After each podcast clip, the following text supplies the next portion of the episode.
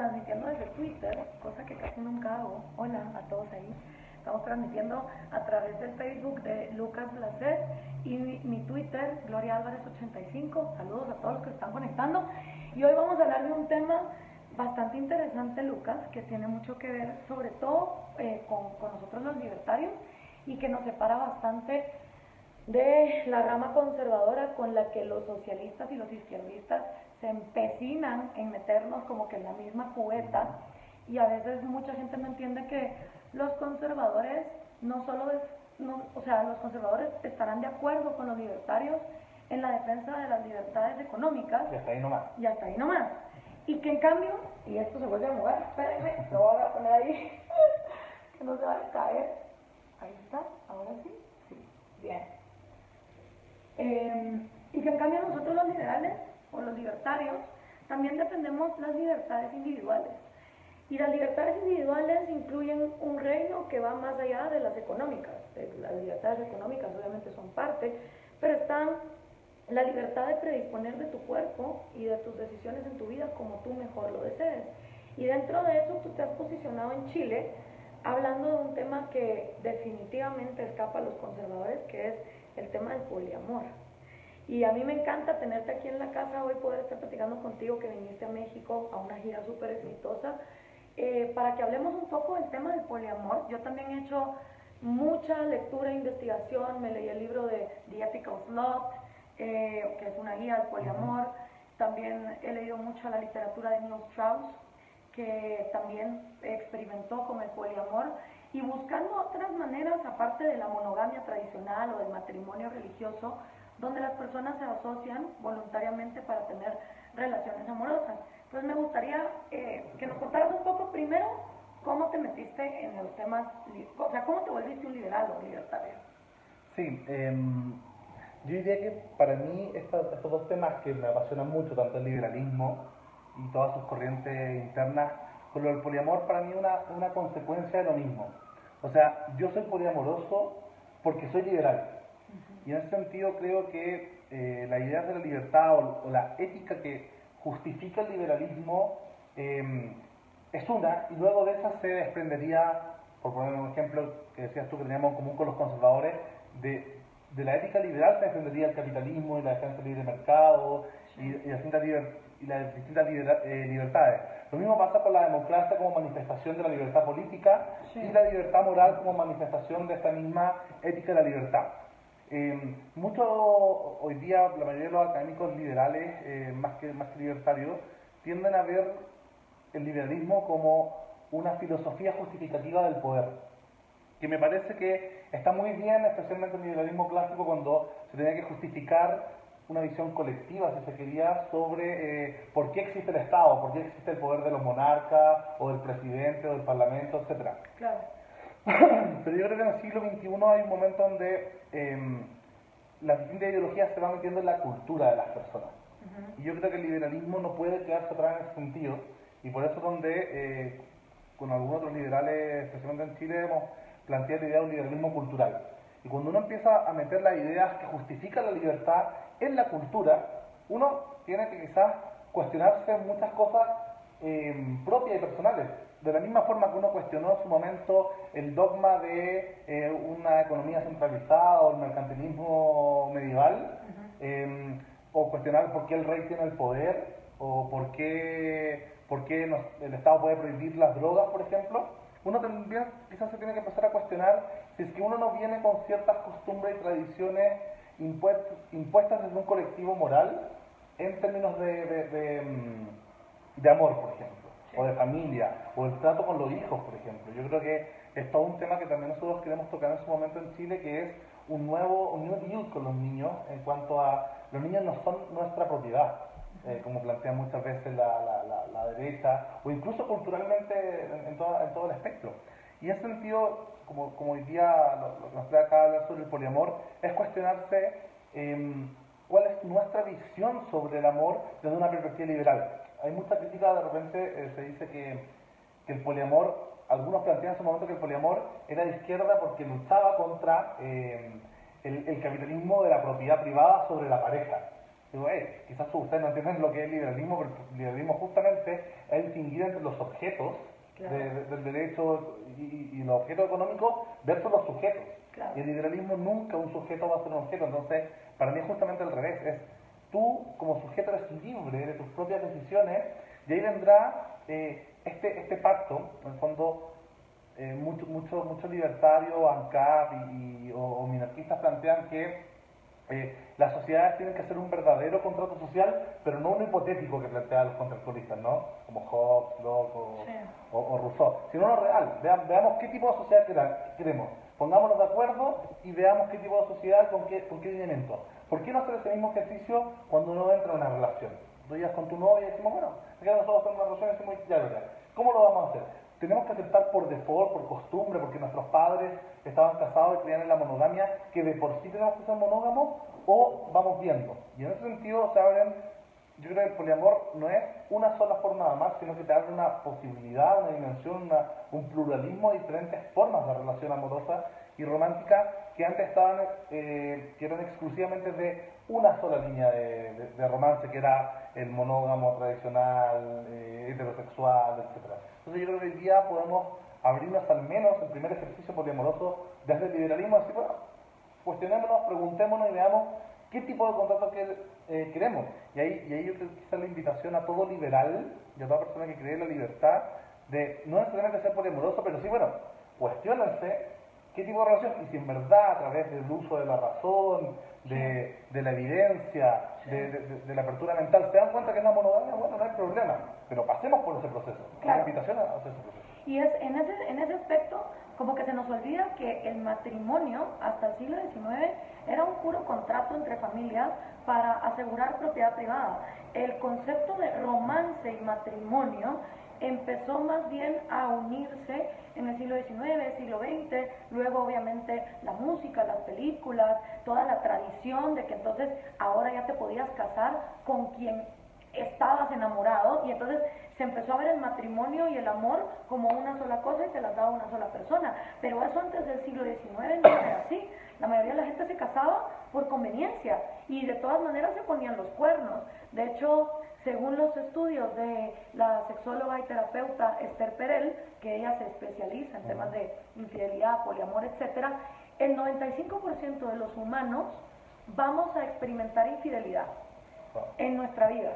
O sea, de 9 de cada 10 personas o han sido infieles o les, o les han sido infieles a ellos.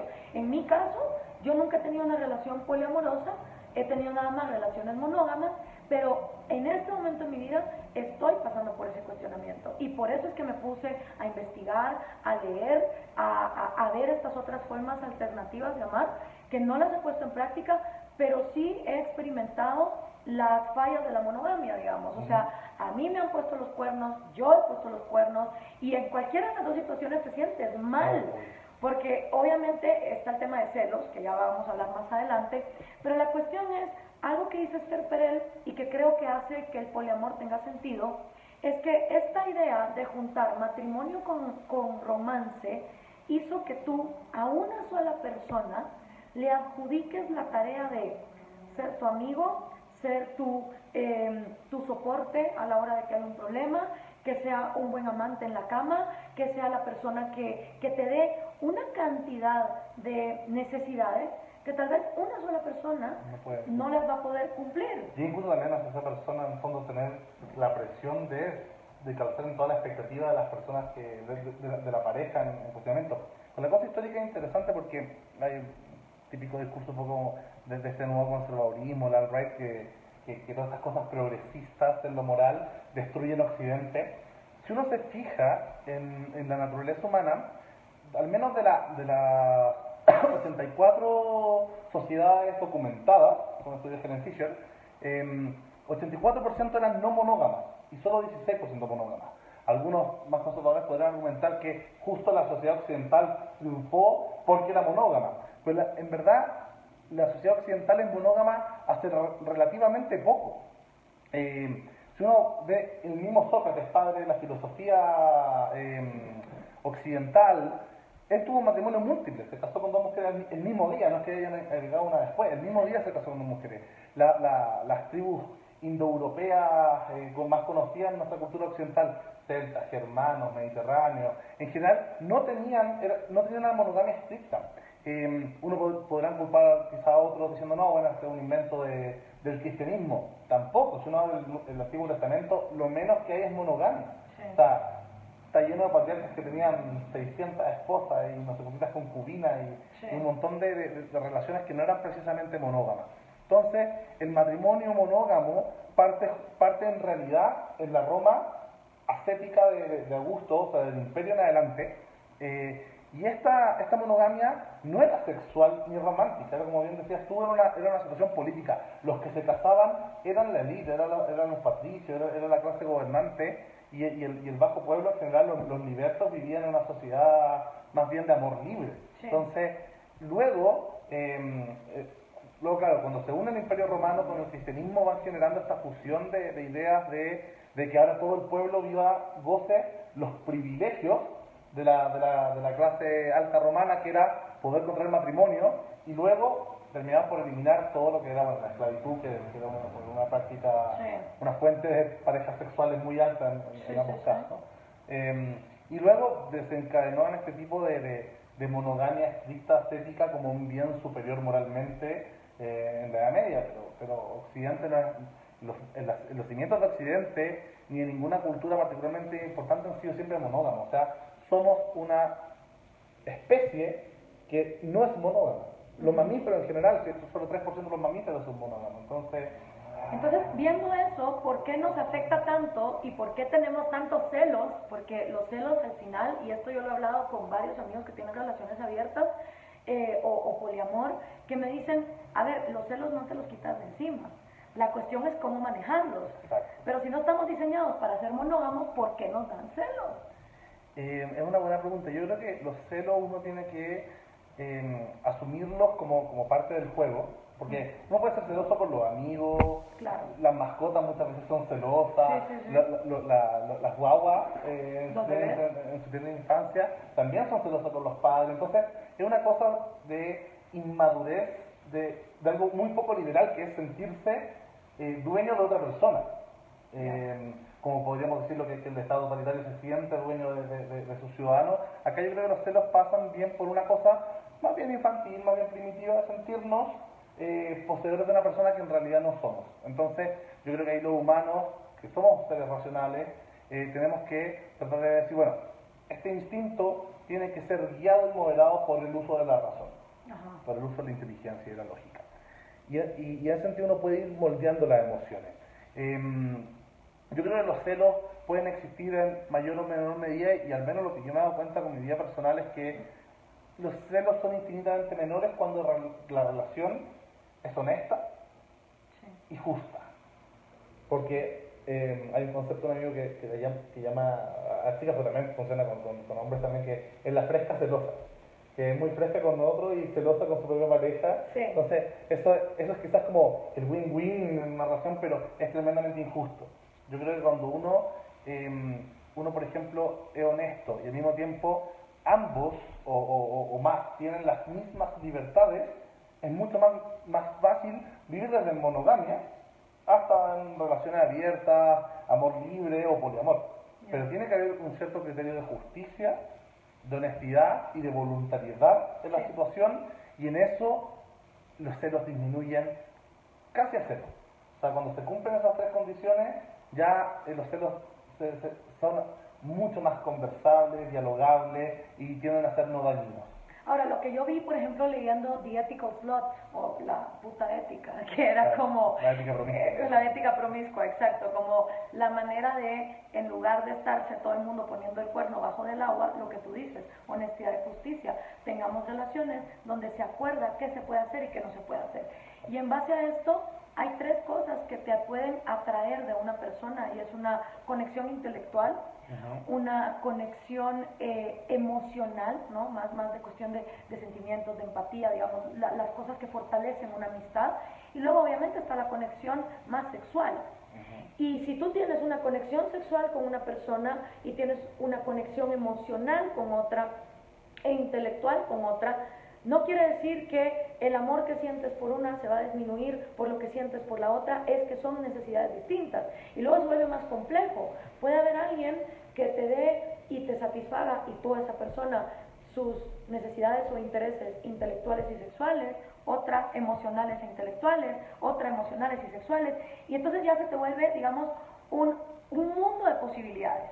Pero lo que a mí me pareció, leyendo el libro, era que la cantidad de reglas y estatutos, al menos en esta pareja, ¿no? en, esta, en esta pareja de chicas, donde una de ellas se consideraba bisexual, la otra lesbiana, es una relación abierta, pero ellas son la pareja primaria, es decir, ellas dos viven juntas y tienen entonces sus que veres, como dirían aquí en México, con otras personas.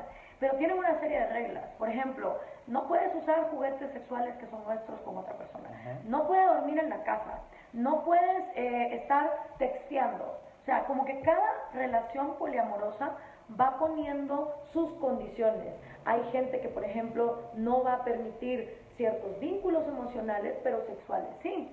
Yo, por ejemplo, he llegado a la conclusión, no sé, tal vez con los años y los fracasos amorosos y cómo uno se va dando cuenta que, que tal vez ese cuento de hadas que te habían dicho de el príncipe azul y tal y la monogamia no funciona y dices, bueno, en mi caso creo que cada vez soy menos celosa en compartir a alguien sexualmente, pero, pero yo hablo desde la ignorancia porque todavía no he estado en una relación poliamorosa, pero me cuesta más no ser la prioridad en la cuestión emocional. ¿Cómo ves tú eso? Sí. Eh, antes me gustaría como, porque en el fondo cuando me preguntan a mí qué es el poliamor, yo tiendo a hacer una distinción entre lo que considero poliamor en sentido amplio y poliamor en sentido estricto. Okay. Poliamor en sentido amplio sería cualquier tipo de relación no monogámica. Eh, y eso puede ir desde las más liberales, si se quiere. Que es otra, sí. Voy a, voy a poner una cerveza, pero sí, de, de, las más liberales, o sea, y, quizás ya un paso más allá del liberalismo, que sería el anarquismo, está la anarquía relacional. La anarquía relacional es básicamente minimizar las reglas eh, que, que, tú decías que cualquier pareja puede poner a, casi a, nada. Eh, algunos llaman a complementarlo con la responsabilidad afectiva.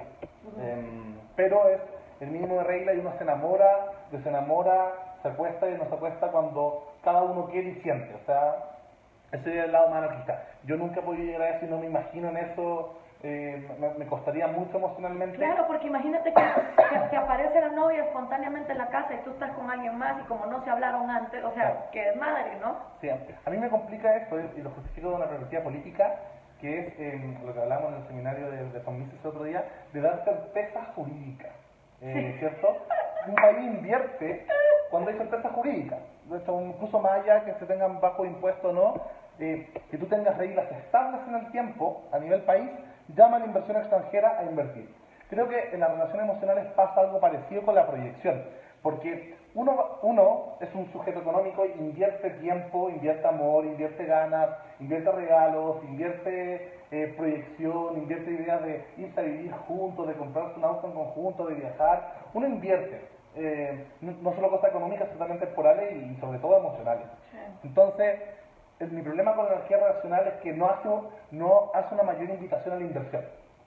Eh, otro tipo de relación en poliamor eh, amplio y, no, mm, eh, y, no, y, no, propiamente poliamoroso sería el, amor, el amor libre, que sería un poquito más, más a, la, a, la derecha, un poquito más conservador que la anarquía relacional en cuanto, bueno, se establecen reglas, se establecen esas esa, reglas libremente, pero claro, si es que hay una pareja principal, cada uno puede tener otras parejas y, y así se arman vínculos hacia varios lados. Eh, Luego se diría que em, otra quizás más tradicional sería el, la relación abierta, que es vínculos emocionales basados en un amor romántico, en una pareja monógama a nivel emocional, pero eh, abierta a lo sexual.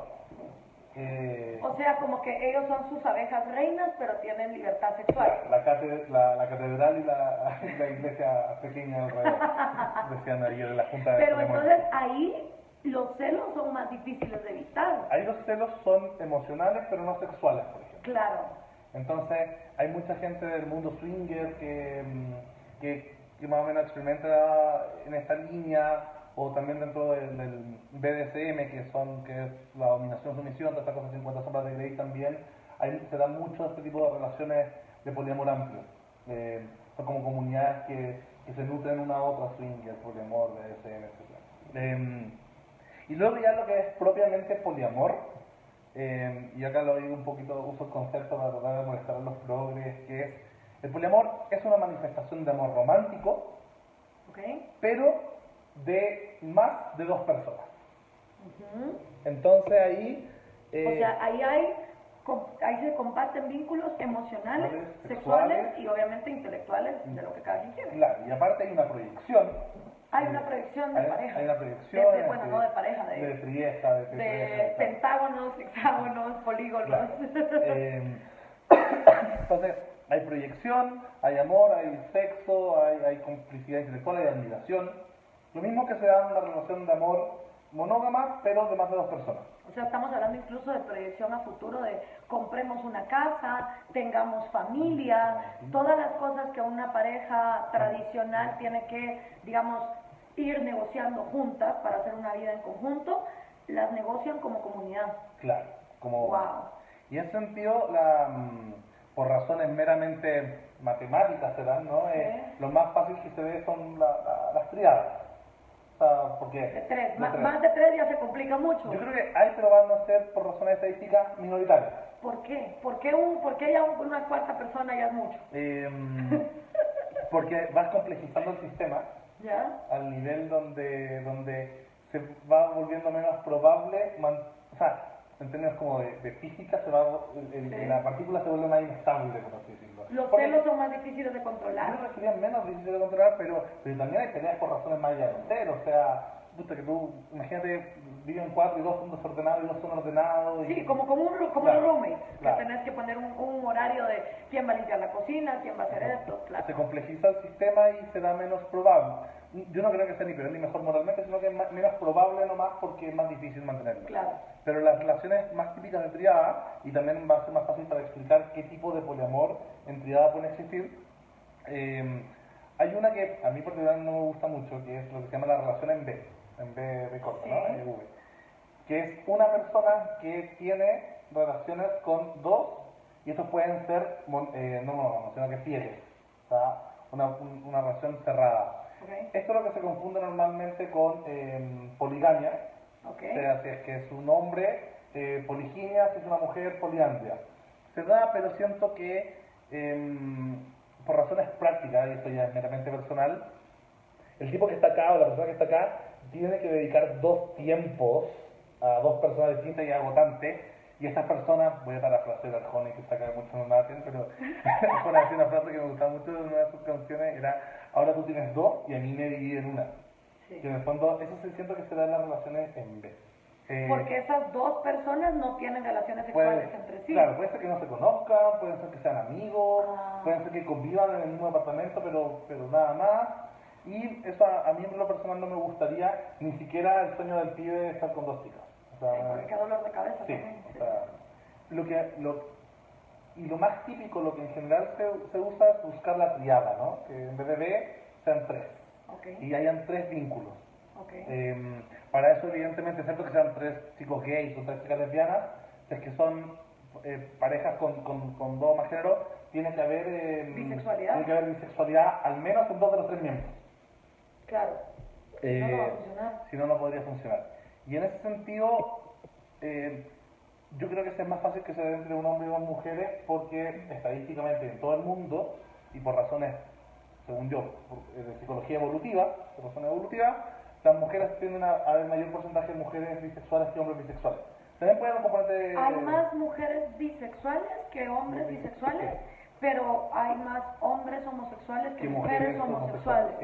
En general los números se manejan que las lesbianas andan entre 1 y 2% de la población, son súper pocas, son súper escasas, mientras que los hombres homosexuales andan entre el Saludos a mis amigas lesbianas, no sabía que estaban en peligro de extinción.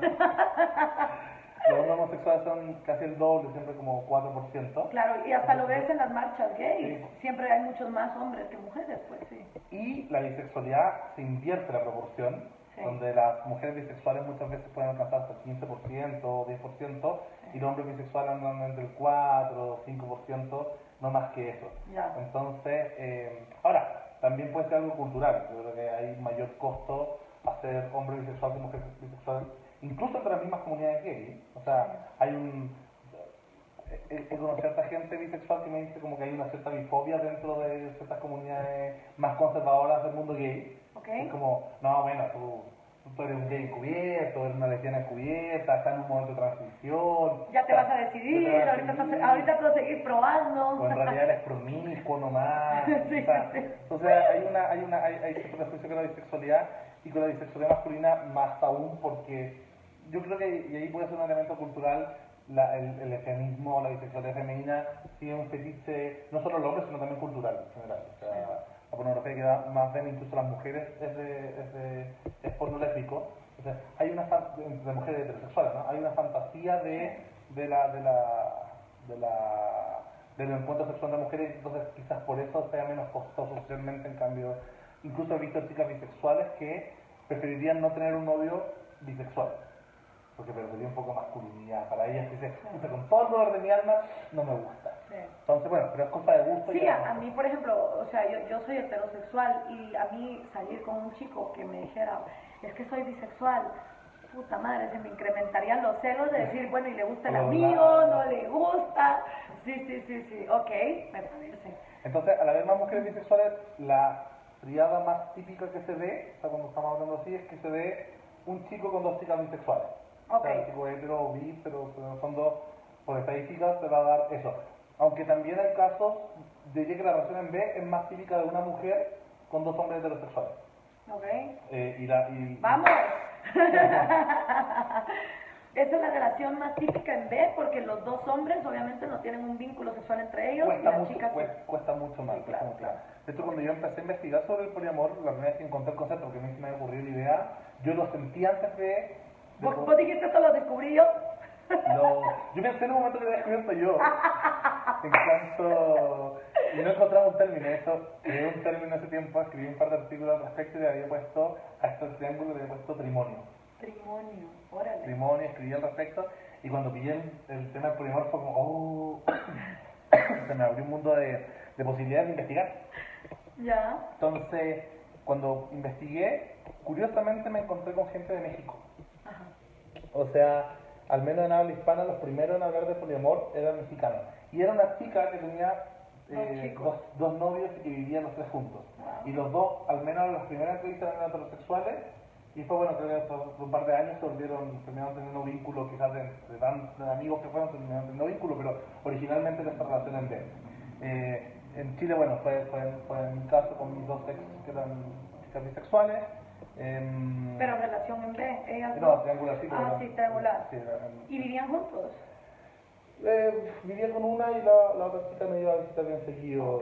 Em, porque partimos, éramos una relación que después.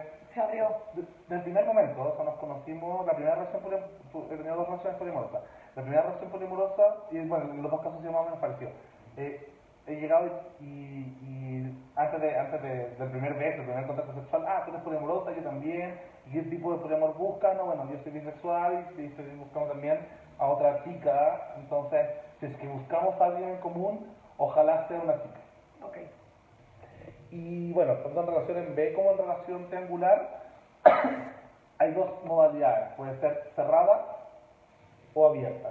Cerrada sería policial o sea, solo los tres con los tres, y nadie más que los tres. Claro, si, uno de esos tres se mete con una cuarta persona, infidelidad y, y, y, los, y tendrá los mismos costos sociales aparejados ser infiel en una relación monógama ¿no? Y, eh, y relación poliamorosa triangular en vez de que sea abierta. Ok. Que es lo mismo que tener una relación de dos abierta. Esas serían más bien las más clásicas relaciones. Eh, o sea que dentro del poliamor si se premia la fidelidad. Y lo mismo que se hizo en un momento, depende del contrato y cada uno arma su propio contrato y eso va a depender de los celos.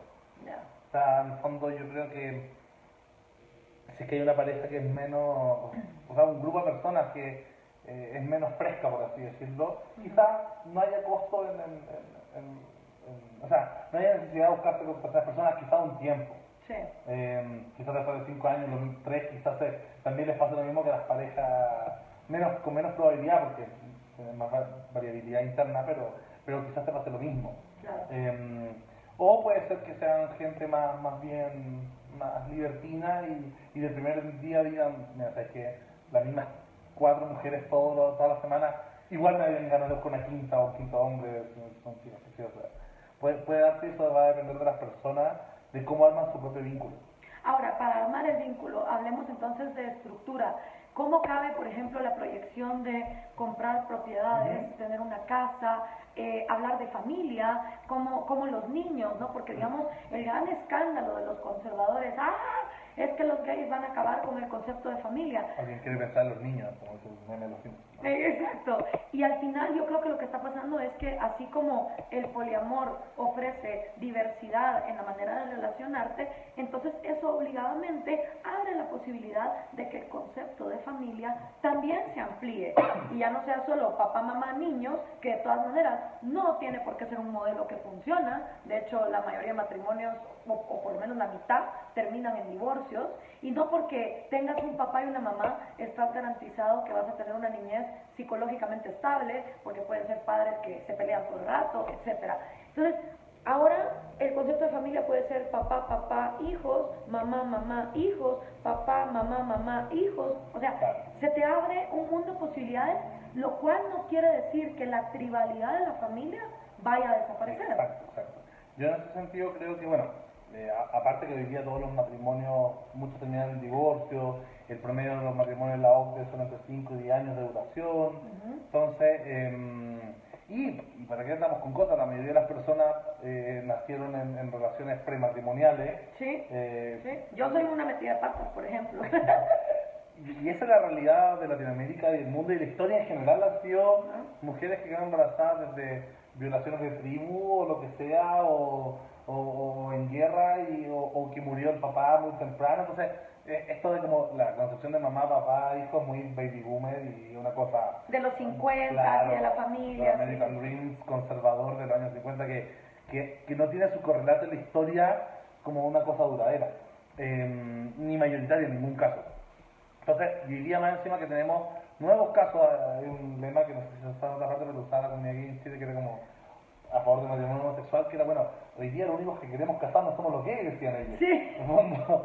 Eh, entonces, bueno, yo creo que sí, se puede ampliar el, el- el- el- el modelo de familia y en ese sentido se puede tener una familia tradicional poliamorosa perfectamente. En cuanto, eh, si es que nace un hijo, mientras estén involucrados tres personas, por ejemplo, ese hijo debería ser de los tres. Y en ese sentido, yo al menos cuando, cuando he sido candidato parlamentario he propuesto, eh, no, no- me gusta más el concepto de, de libertad matrimonial más que amor igualitario. Muy buena. igualitario. Libertad matrimonial, me Libertad matrimonial porque no es solo re- reemplazar el contrato, el contrato monopólico del Estado para un solo tipo de matrimonio más de, de, un grupo de, parejas, sino que, que cada grupo de personas logre eh, decir cómo quiere su contrato matrimonial. Eh, y eso amplía hacia el poliamor. Y lo otro es la libertad de filiación. O sea, en el fondo, que eh, es que en este caso, eh, no sé, nosotros estuviéramos también con otra chica y hiciéramos una relación y, tu- y decidiéramos, no sé, la otra chica tiene un hijo biológico o se usan los tu óvulo y, y se ponen la otra chica, hoy día hay tecnología, en, en Londres en 2011 nació el primer hijo con tres progenitores, dos mamás y un papá. Entonces la, ciencia da. Su óvulo, su cuerpo de la otra y el, Espermio, y y el también- esperma de él. Y también material genético de la otra madre que era la mitocondria. Entonces, los análisis genéticos, los tres eran padres biológicos. Entonces, la tecnología, en 2011, la- la- las posibilidades eh, de, de desarrollo tecnológico y biológico que tengamos más adelante va a ser más profundo. Y en ese sentido, pero para mí esa libertad filial de tener, de que todos seamos padres de, de ese niño, me parece genial. Em, recomendación para la gente que te interesa el tema del poliamor, una hay una serie en Netflix, You Me Here, que Sí. trata, trata este tema y ya la tercera temporada, spoiler alert, eh, trata, trata el tema de, de, de tener hijos entre tres, que también es un chico con dos chicas bisexuales. Yo me quedé cuando se casan, sí. Em, Buena serie. Sí, bueno, ese, fue el último, Sí, el último capítulo de la tercera temporada. Y hay otra, hay otra película que yo le recomiendo a los, a los, a los liberales, a los libertarios de todas maneras, que se llama La Mujer Maravilla y el Doctor Markham, que es no, no, no, sobre la Mujer Maravilla, sino sobre el creador de la Mujer Maravilla, eh, años 40-50 en Estados Unidos, que él era un profesor de Harvard, su mujer también, ambos brillantes, ellos inventaron el detector de mentiras. Wow, sí, sí, sí. Y tienen una relación con una, con una ayudante de ellos, eh, hija y sobrina de, una feminista muy conocida en Estados Unidos, de primera ola, y entre los tres tienen una relación, las dos chicas también eran bisexuales, esta relación, y adoptan hijos. Evidentemente son años 40 y 50 en Estados Unidos, entonces la sociedad muy conservadora, y se ve cómo el colectivo cultural de la sociedad conservadora se mete en la, en la relación, en la, relación y en la vida de la persona y, en un momento le hacen bullying al niño por ser hijo de estos pervertidos y, el vecino le pega al tipo, entonces se genera, y ahí es donde a mí, a mí me genera algo muy emocional adentro de decir que para mí muchas veces el problema del colectivismo no viene de la izquierda, sino desde la derecha conservadora que, que ha generado todo este, este, totalitarismo cultural en la vida de las personas, muchas veces igual o peor que la izquierda. Hoy día mi, mi, lucha política también es contra los progres, contra los neoprogres, básicamente porque se han convertido en los conservadores que se andan metiendo en la vida de los demás.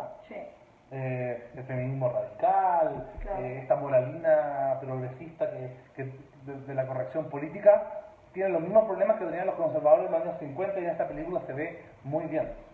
Excelente, la vamos a ver. Ahora, hablando de eso, Lucas, precisamente cuánta gente se estará reprimiendo experimental y dicen, bueno, mujeres que ni siquiera se divorcian y aguantan al marido que las pega o que les pone los cuernos de una manera no consensuada, y, pero que no se divorcian por el qué dirán. Ahora imaginemos cuánta gente está reprimiéndose de experimentar una relación más allá de la tradicional monogamia por, por el qué dirán y por ese castigo social y esa imposición que va a venir desde afuera.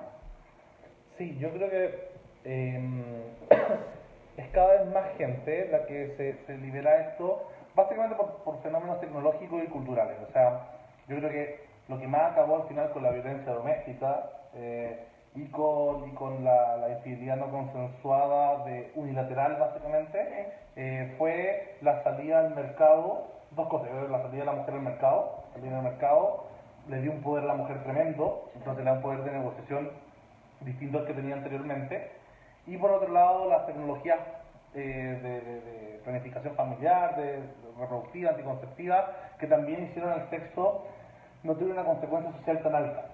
O sea, cuando se una mujer el día de mañana le ponen el cordón marido y, y, y ya embarazar la amante podía, por último, sí. abortar o, evitar el embarazo, entonces había menos cosa social. Yo creo que hoy día cada vez avanza más hacia que todos los sujetos eh, de la sociedad tenemos mayores libertades para poder negociar. Porque suena quizás feo, pero una relación amorosa pasa por una etapa de negociación. Eh, y si, de hecho, y si no la pasa, probablemente la negociación ha sido previa por parte de la cultura colectiva conservadora. Entonces, igual así, eh, yo creo que hay, hay, se vuelve interesante que cada vez hay más gente divorciándose, casándose de nuevo, eh, pudiendo elegir entre distintos tipos de orientación sexual, porque antes probablemente un homosexual tenía que mantenerse en el closet y igual tenía hijos y se casaba, muchos. Entonces yo creo que debe ser una vida muy infeliz eso. Em, no, Alan Turing hasta lo llevaron al suicidio. Claro. Un tipo que lo ayudó a Inglaterra a ganar la Segunda Guerra Mundial. Entonces, bueno, se, da eso. Y llega el poliamor, yo creo que hay cada vez personas menos que, no respetan la monogamia porque la, la deconstrucción necesaria que tenía que vivir toda la, toda la cultura occidental y mundial eh, fue cada vez en, ámbitos más privados, más personales, hasta llegar quizá al punto más profundo que, es el amor. Yo creo que en ese sentido estamos justo en la etapa donde nos estamos cuestionando las bases filosóficas del amor. Yo creo que hoy día es un buen momento para hacer filosofía del amor.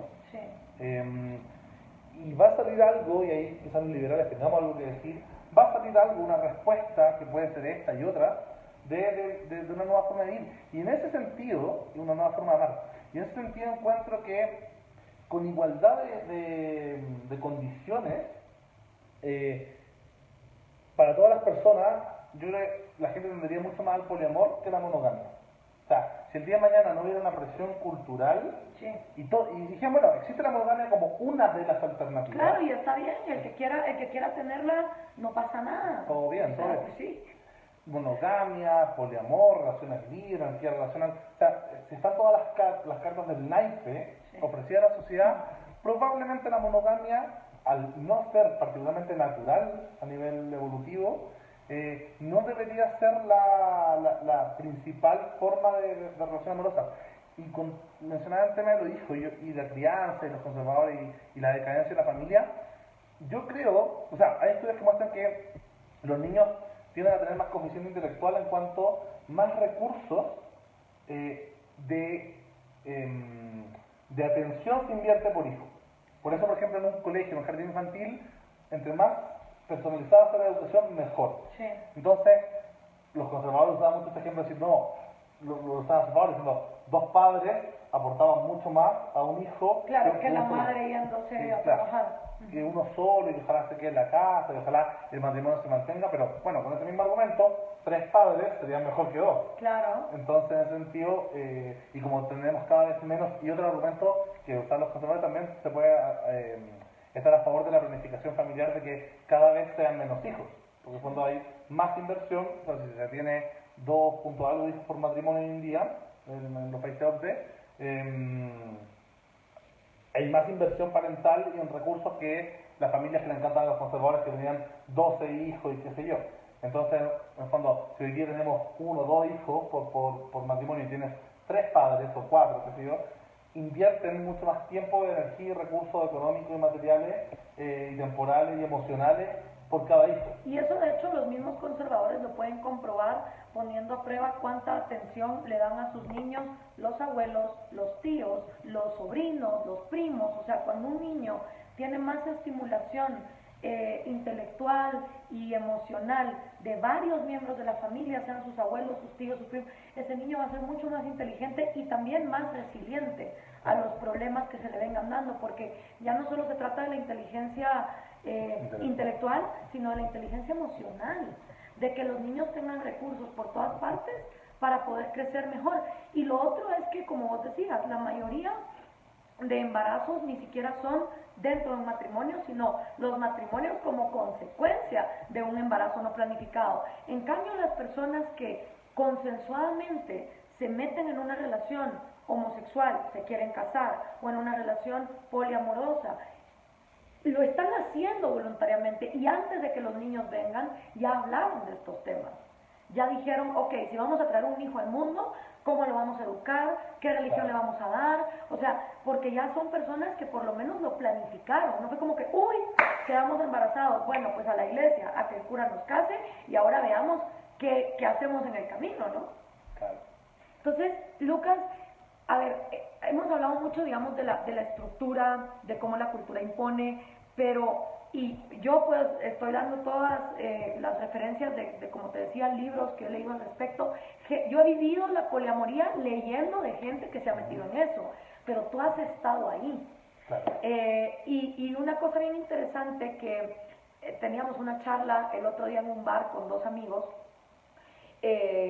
de dos países distintos, uno a favor del poliamor, el otro a favor de la monogamia, y entre la discusión que estaban teniendo y yo como en medio del ping pong, así como oyendo a las dos, porque yo todavía en este punto de mi vida estoy como, güey, así como en la línea, ¿dónde me quiero quedar? Que mejor. Claro, todavía estoy como escuchando y por eso también estoy escribiendo el libro de cómo hablar con un conservador, para también ya diferenciar a los liberales de ese conservadurismo y es parte de lo que me gusta escuchar. Y un argumento interesante que dio eh, el que estaba a favor de la monogamia es que dijo, mira, ¿qué haces con el tema de los celos? Y entonces le dice el, poliamoroso, mira, cuando mi chica se va con otro chico y yo me pongo celoso, me voy al gimnasio, me leo un libro, trato de bajar los celos haciendo algo que me haga una mejor persona. Entonces, el poliamor te ofrece la posibilidad de que cuando sientes celos, hagas algo positivo para ser una mejor persona. Mientras que en la monogamia, los celos te los comes y no va a haber esa posibilidad. Pero entonces el otro le contestó, mira, la cosa es la siguiente, en la monogamia, como lo, lo que está prohibido es tener relaciones sexuales, tú te vas y eres infiel. Y tienes sexo y la otra persona no se entera. Porque lo que es prohibido en una relación monógama es el sexo.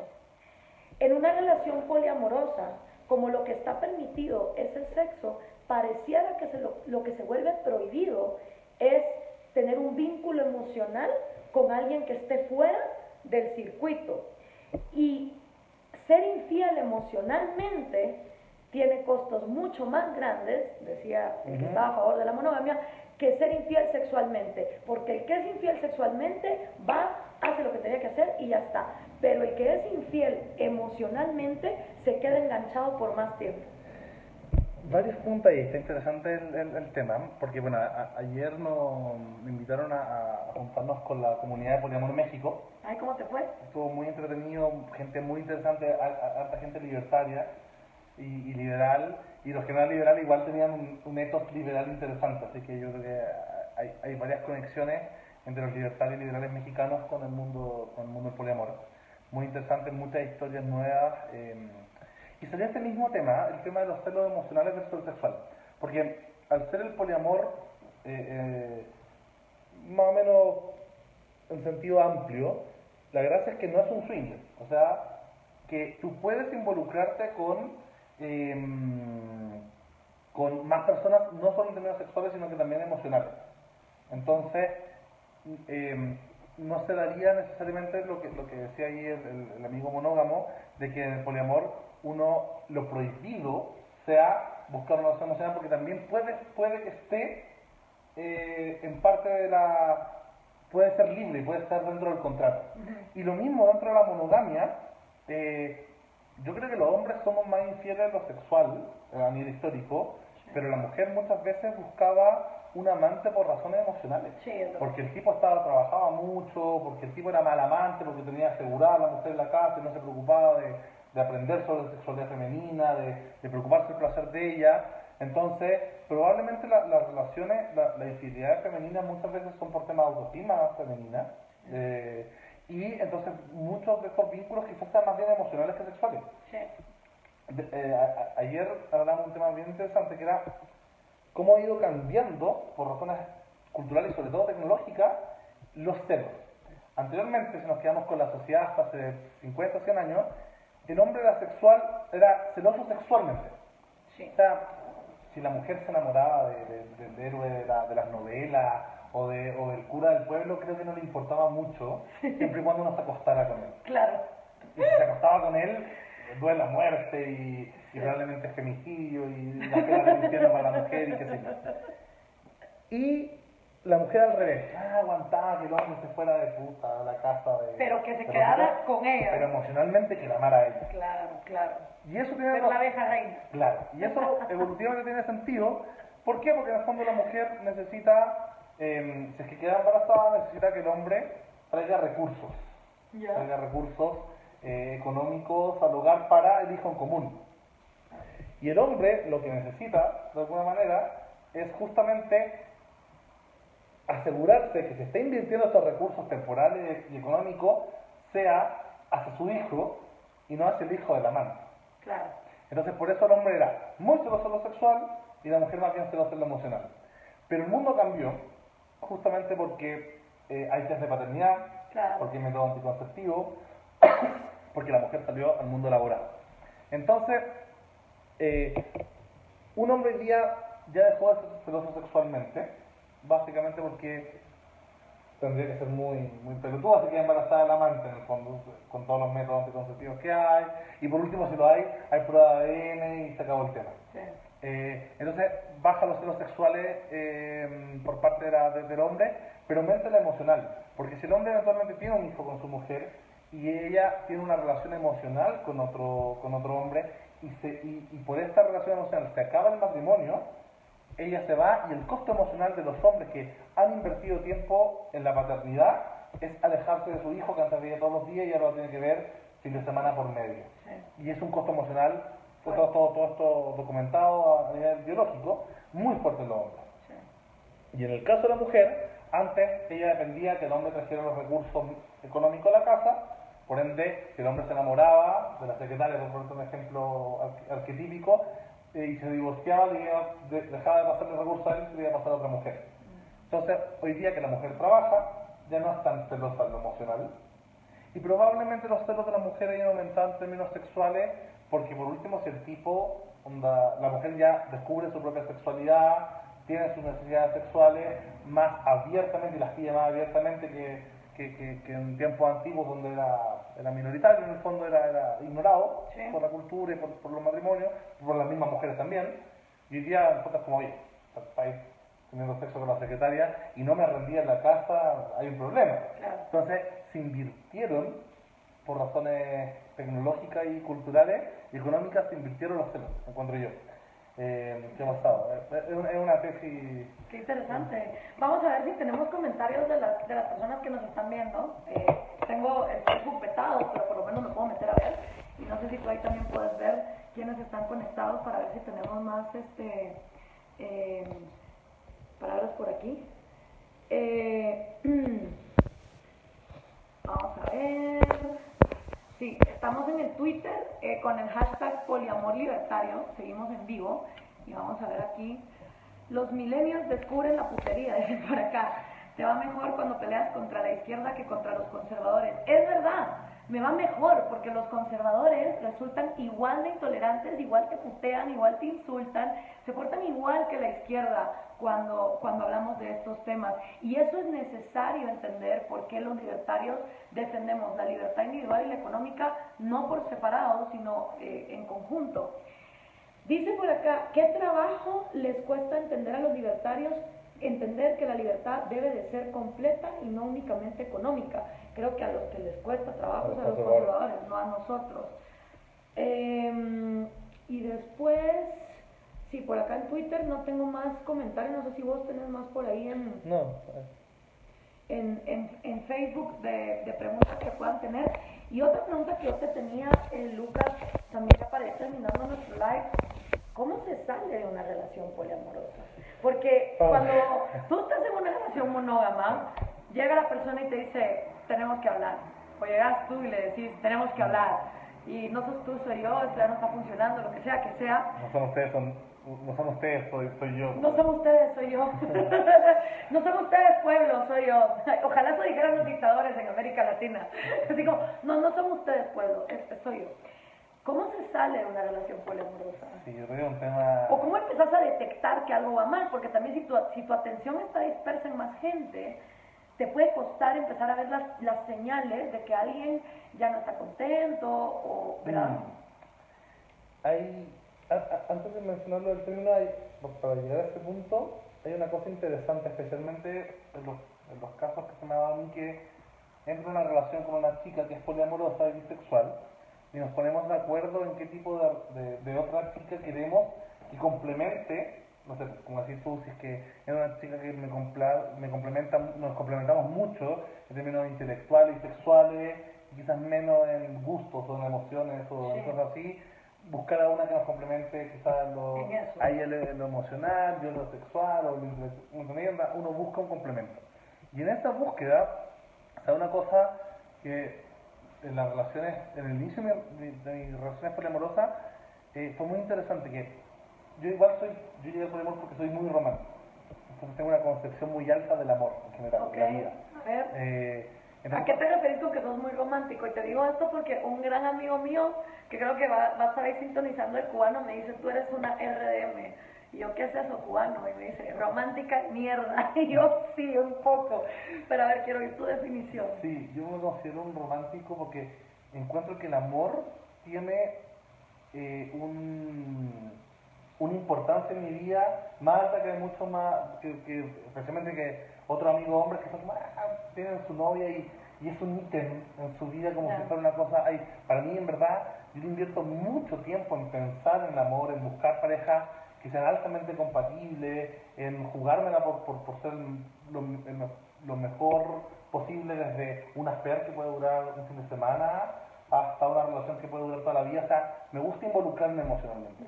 Eh, y al ser también muy romántico y, y enamorarme más o menos fácil, no sé si fácil, pero con mucha intensidad, ¿Sí? tengo mucho, mucho, eh, muchos tabiques racionales para, decir, para no enamorarme de la chica equivocada. Como que soy muy, muy racional para decidir. Ok. Entonces, controlo a través de mi razón una fuerza emocional que es muy alta emocionalmente O sea, al ser romántico yo lo veo como, como que es una, una, un río que cae con mucha fuerza, entonces tengo que construir paredes racionales muy fuertes que encaucen el río. Ok, qué interesante. Entonces, al mismo tiempo tengo un, un ideal de pareja en general que, que, sea una compañera intelectual, una compañera de vida, que tenga gustos similares, que tenga una compatibilidad sexual y de búsqueda de, de experiencia sexual en conjunto, eh, porque el sexo también es una cosa importante en mi vida. Eh, entonces, tengo una alta estima de las relaciones. Y en ese sentido es que em, cuando he tenido relaciones, el inicio de relaciones poliamorosas, me pasa que encuentro una pareja que en general sola hubiese sido espectacular para la relación monogama, o sea, casi que la mejor de la vida, pero igual decimos, atrevámonos a salir a buscar a una tercera persona. Y como en mis relaciones me gusta, por ejemplo, yo soy mucho de, simplemente si que hay una, una junta con mi amigo, nos juntamos a hablar de política, siempre estoy yo con mi novia y mis amigos. Entonces yo soy mucho de incluir a mi, pareja en mi grupo de amigos, en, en, mi vida. No es un ítem. Y en ese sentido, digo, bueno, si puedes compartir con tu, con tu pareja, hablar de política, hablar de cine, ver películas juntos, salir a comer, eh, tener relaciones sexuales satisfactorias entre, entre ambos, o sea, tener como compartir tantas cosas, es una lástima que uno se pierda justo la coquetería que uno en fondo deja de coquetear con la pareja en algún momento y, y, uno puede ser, los infieles serán coquetos con otras personas, los solteros son infieles con, o sea, los, los, solteros son infieles con otras chicas. El eh, claro, jotes, como decimos en Chile, empleo con, con, con, otras chicas, chicos, qué sé yo. Entonces, me parece que se volvía muy entretenido, muy interesante esto de poder eh, filtrar. filtrar con tu pareja con otra persona. O sea, en tu pareja coqueteas con una tercera persona, con una tercera chica en mi caso. Entonces, se daba una, una. Es interesante que, y ahí voy a, tu pregunta, que al menos en mi primera pareja, en mi primera pareja poliamorosa, nos pasaba que nos poli rechazaron, nos poli declaramos, nos poli aceptaron, tuvimos una primera policita, tuvimos una, no sé, todo lo que no viene de uno, se podía vivir con dos. Y la pena que uno pasa en un politérmino, por ejemplo, si es justo el que uno se queda en la pareja, claro, si es, que uno, es justo uno el que se va del, triángulo, uno sufre el doble.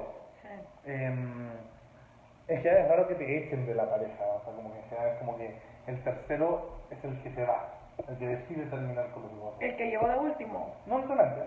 Okay. No, pero, pero en el fondo, si es que hay tres y va a terminar uno, probablemente una persona por razones éticas tiende a terminar con los dos para salir, para salir de la relación y, y porque, no sé, se va de viaje, se hace el doctorado, se va, necesita un momento para la persona, se enamoró de una cuarta persona, qué sé yo. Sí. Eh, entonces, los que se quedan adentro pasan la pena de un desamor con tu amor. Claro. Y eso de alguna forma igual es lindo. Qué bonito. Sí, porque es lo que hacen los monógamos cuando cortamos y el famoso rebound, ¿va? Que te buscas el primero ahí que como que consolame un rato, ¿me entendés? Para, para pasar la pena, pero usualmente es un extraño que acaba de entrar. En cambio va a ser mucho más cómodo si es alguien con quien ya estuviste. Claro. Ah, qué interesante. Va, ¿y qué pasa si dos personas llegan con una y le dicen, tenemos que hablar, esto ya no está funcionando, vete? Wow, eh, debe ser doblemente duro. ¿Eso no te ha pasado? No, no, Ni, ni has sido tu partícipe de echar a alguien así. No, no. Ya sea, me ha pasado que muchas veces como, como yo vivo solo, como intento llevar el liberalismo a toda la área de, mi vida, yo vivo solo desde muy pequeño, o sea, de los 18 años que, que tengo mi departamento y hasta entonces me... Cuando tuve relaciones con las que conviví, a invitar a la chica a vivir conmigo. Entonces, es el doble de cuidado de terminar, porque es como, termino, nosotros estoy terminando, te estoy echando de la casa. Claro, o sea, arruinando el hogar que uno está construyendo juntos. Entonces, uno tiene 10 veces más cuidado que la persona que quizás está viviendo la otra cosa. Que... termino y me pesco mis cosas y me voy.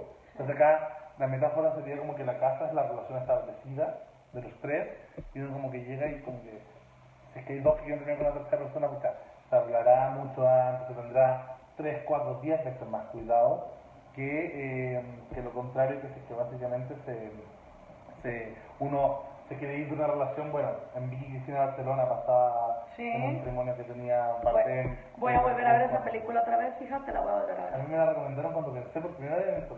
Es que yo como estoy en esa fa- fase investigativa y con esto quiero que terminemos nuestra, nuestra plática, porque vamos a ir a cenar, les cuento. Eh, con, con, ay sí, porque tenemos que llamar a Iván Kachanowski, que se viene también. Te iba a preguntar, para las personas, bueno, primero, para las personas que están viendo esto en Twitter, porque tú no tenés Twitter, ¿cómo pueden saber más de las cosas que vos escribís y que estás haciendo? Yo en general acepto a todo el mundo en Facebook. o en Eh, mi- sos polifacebook. Sí, o en mi página eh, o en mi... ¿Ok? ¿Y tu página es? Lucas Placer. Lucas Placet, ok. Ahí encuentran a Lucas por si quieren seguir hablando de más y le- preguntarle otras cosas, ahí está la orden. Hay gente que respondo en, en Facebook, lo uso de, de comunidad y tengo amigos ideológicamente muy variados, entonces digan tradicionalistas católicos, pseudofascistas, marxistas, trotskistas y mi muro es una, es un camp- es una batalla campal, yo tengo una idea y se generan... Una poliideología ahí montada, muy bien, que me alegro. Eh, no, y lo otro que te iba a preguntar es, danos tal vez, no sé, un top 3, un top 5, consideraciones a personas que estamos considerando la idea de eh, una relación poliamorosa, como cosas que deberíamos de saber ah, para, para que la experiencia sea mejor, considerando tu experiencia. Sí, yo creo que, que lo primero es, es- es- es bajar las expectativas y, y entender que esto es una relación como cualquier otra. Eh, lo primero es tanto para, para los monógamos como poliamorosos es tratar de ser siempre lo más honesto posible, lo más abierto posible, sea, contar todo, confiar. Si, amas a una persona y es mi alto, este, yo tengo el amor en un alto estándar, si uno ama a una persona es porque confía intelectualmente en esa persona porque la ves como un par. Entonces, abrirse un poco a eso, yo que siempre si es que uno quiere, en términos de, de poliamor, eh, en, en sentido estricto, siempre es más fácil eh, establecerse primero con una pareja, que uno diga desde el primer momento, yo soy así, es mucho más fácil que estar en medio camino de una relación y darse cuenta al quinto año de monogamia, oh, ahora soy poliamoroso, tienen muchos más costes emocionales. Sí. Entonces es mucho más fácil buscar parejas que ya, o sea, uno ser honesto en el primer filtreo, en el primer match en Tinder, decir, mira, la verdad es que yo soy poliamoroso, o me gustan las relaciones abiertas, o creo en la anarquía relacional. Entonces, la honestidad en general yo creo que es- lo primero, y, y en ese sentido. Otro, otro, otro consejo es, en general, para las parejas que quieren integrar una tercera persona a la relación, es que esa persona esté al tanto de los códigos éticos del poliamor. Porque muchas veces puede jugar eh, una, pasada, una mala pasada si es que no entiende y puede llegar, no sé, para devolver de dinero y, y, y- y ser caótico en una relación. Y lo mismo para, la- para las parejas, que cuando incluye una persona, una tercera persona, no es, no es un juguete de fantasía, lo llamo mucho unicornio dentro de las relaciones. Cuando es justo una chica que nos gustó a los dos, a ti como bisexual, a mí como bisexual nos gustó una chica y, nos, y le gustamos ambos, son unicornios. O sea, los unicornios también son personas, seres humanos que tienen sentimientos. Entonces, no la estás agregando a tu propia relación, sino que estás armando una relación nueva. Claro. Porque al menos de los triángulos es interesante que son cuatro relaciones. A con B, B con C, C con A y ABC. Claro, Y claro. cada una de esas cuatro relaciones va a tener códigos diferentes. claro. Entonces, yo creo que se pueden obtener muchas cosas positivas en el de vivir del poliamor, eh, como por ejemplo, las personas que son más libres en general, uno se siente culpable a veces cuando deja a la pareja sola, porque quieres estar solo, porque sales con tus amigos, porque tienes un partido, qué sé yo, porque vas a comprar. Entonces, de- en este caso, habría menos costo porque dejas a tu pareja con tu otra pareja y, Ya. y las personas que necesitan también más contención emocional Sí. tienen el doble de personas que les pueden dar emocional. Eso te iba a decir, o sea, por ejemplo, ¿qué me recomendarías a mí? Que yo, por ejemplo, cuando he estado en citas y tal, últimamente como que sí les he dicho, mira, yo llevo prácticamente desde que salió la serie House of Cards, que me acuerdo que la estaba, ajá, en el 2013, o sea, ya hace cinco años de esto, yo estaba con, con, con la relación más larga que he tenido, tres años y medio, y justo le dije a él, ¿Qué sabemos nosotros si de aquí a 10 años nos va a aburrir solo estar tú y yo, o sea, sobre todo sexualmente, ¿no? Y él me dio así como, creo que se te está yendo la olla. Y bueno, esa relación terminó, no por esa razón, sino por otras. Luego tuve otra relación y me puse a empezar a leer The Ethical Blood y él me decía, pero ¿cómo? Pero tal, no sé qué. Y últimamente con la gente que ha salido como que les digo, mira, esto es parte de mi vida. O sea, yo he estado investigando al respecto. Nunca me he tirado al agua, pero he investigado. Pero también cuando veo al chico que me gusta flirtear con otra chica, me dan celos. Y siento que soy muy posesiva emocionalmente. Entonces, me recomendarías como seguir así, o sea, siendo honesta y decirle a la gente, mira, esta es la situación en la que estoy, no sé si podría sobrevivir una relación poliamorosa o no, porque tampoco me ha pasado que me gusten dos personas al mismo tiempo y nunca he tenido inclinaciones bisexuales, o sea, de que me gusten las chavas, no es mi rollo, ¿me entendés? Y, y, tengo muchas amigas lesbianas y bisexuales que me dicen, no, Lorita, es que de verdad tú sos bien straight. O sea, tú sí, lo tuyo son los hombres. Entonces, claro, también digo yo, pues, mi única posibilidad de poliamor sería como tú vete con otras chicas y haz lo tuyo con tus chicas y yo hago lo mío con otros chicos, pero, pero el vínculo emocional, pues, pues sí, como que necesito esa como un monopolio de posesivo, no sé. Yo bueno, uno sobre House of Cards a mí me gustó mucho también cuando la vi, me hice bien fanático y me gustaba, sobre todo porque, bueno, porque era un tema político y... Sí, sí, sí, era como dos pasiones en una. Hay muchas razones por las que me gusta House of Cards pero una de esas también me gustó mucho el modelo de relación que tenía Frank con Claire, eh, en cuanto eran tan seguros, porque eran el Ubermensch y la Uberfrau, básicamente nichano, o sea, eran tan power los dos, que tenían una seguridad tan brutal con respecto a la sexualidad y emocionalidad del otro, que compartían, yo por un momento decía que él sí tenía una relación trimónica entre Frank, Claire y el poder. Porque tenían, una, fidelidad al, proyecto común de vida que habían decidido, estaba tan, tan, directo que en el fondo eh, nada los podía salir y cuando ella se va con el fotógrafo a, Nueva York, se ve que decía, tú me puedes ofrecer, sí, los vínculos sexuales, pero yo con Frank tengo algo más grande. Sí, pero Frank estaba como loco llamándola por teléfono, ¿te acuerdas? Cuando ella está en Nueva York. Y, y, era como también verlo luchar con los celos. Y yo decía, sí, o sea, a mí me gusta que, o sea, ¿cómo te explico? Como esa idea de tener esa, esa cosa única emocional con otra persona, sí la valoro mucho, ¿me entiendes? Como te puedo compartir sexualmente, cabrón, pero pero yo soy yo. yo ahí te, diría que hay dos posibilidades de relación que podrías tener perfectamente. Que una podría ser tener una relación abierta, sea, decir un chico como, la verdad es que yo no tengo, no, no, no, no tengo interés en la monogamia estricta sexual, pero sí en la emocional, y podrían ser una relación perfectamente abierta. Y en tu caso, si, si eres eh, heterosexual estricta y, y, tampoco te gustarían dos chicos bisexuales, perfectamente puedes tener una relación en B, tampoco es tan terrible. O sea, hay casos, es una chica guapa, inteligente, conocida, entonces perfectamente podría estar con dos tipos que te banquen esto y que te sean fieles, incluso. o, o, que ellos tengan, uno podría ser fiel y otro tener una relación abierta y poder meterse con la chica, o los dos, pero, o, o si eres, eres, yo, o sea, yo he conocido Chile, acá en México no me tocó conocer de, de la Junta ayer, pero en Chile he conocido chicas que tienen relaciones con dos chicos en B y que ellos son muy fieles a ella. Dios mío. Y perfectamente... Bueno, sí, sí, sí, o sea, al final, pero lo que dices tú también de, de, de, mi compatriota, ¿va? Ahora tú tienes dos y a mí me dividen una. Pero, me, pero lo bueno de, estar platicando esto es precisamente perder el miedo, que creo que es lo que los conservadores no hacen.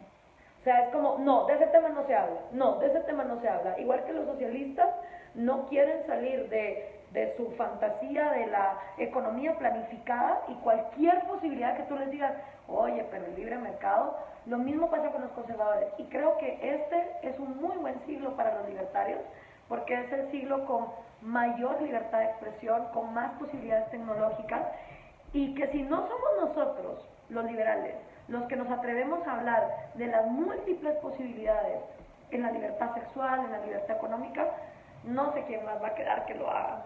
En ese sentido, yo, bueno, el debate que tuve con mi Ivana eh, ayer también, en, el otro lugar de La Mancha, en México, yo planteaba lo siguiente, que en el fondo los conservadores, o sea, eh, María Celsa planteaba, la, que una expositora que también estaba ayer, libertaria de Argentina, planteaba que la única forma de vender, y lo que tú también en, en, el, discurso de, del Congreso de Mises, que hay que vender emociones en política. Eh, si, no, si no es imposible. Y en ese sentido, los, los conservadores muchas veces, su gran emoción es el miedo. Eh, y, y, ganan elecciones transmitiendo ese miedo a otras personas. La izquierda, por otro lado, hay dos tipos de izquierda, reconocería yo. Una, una más radical, más izquierda típica marxista, que eh, tiene mucho la rabia, la rabia de la injusticia bajo sus parámetros, y otra izquierda más jesuita, más, más socialdemócrata, que tiene la culpa. Más millennials también, ¿no? Que transmite la culpa. Sí, yo soy rico y yo soy pobre. Claro. Y los liberales tenemos que encontrar emociones. Y yo lo Positivas, que no sean ni rabia, ni culpa, ni miedo. Y yo en sentido lo que planteaba ese día era el placer. O sea, al final el capitalismo es hedonismo, el capitalismo es satisfacción personal, el liberalismo, la democracia también son satisfacciones personales y de alguna manera perfectamente podemos transmitir eh, el placer, el hedonismo, el desarrollo tecnológico, la felicidad. la felicidad, la búsqueda de la felicidad como motor principal del liberalismo, que cada persona busque el proyecto de vida que quiera y, y perderle el miedo a eso. Yo creo que el poliamor es eso, es la búsqueda de la felicidad personal, es la búsqueda del placer, es la búsqueda del disfrute, lo mismo con el libre emprendimiento, es eso, buscar el propio proyecto de vida que te haga feliz. Y con honestidad y justicia para todos, porque diciendo las cosas de frente en lugar de mentir. Lucas, ha sido un gustazo platicar contigo y gracias a todos los que estuvieron sintonizando. Esto se queda live, lo pueden seguir viendo de aquí al resto de la eternidad cuando vengan los extraterrestres y quieran saber qué tan avanzados estaban los humanos en cuestiones de amor. Ojalá este sea uno de los archivos que busquen. y, y, se va a quedar ahí, Facebook Live, Lucas Blaset. Yo lo voy a compartir la otra semana cuando ya me quiten mi prohibición. Está en Twitter también y lo vamos a subir en Instagram. Gracias. Bye.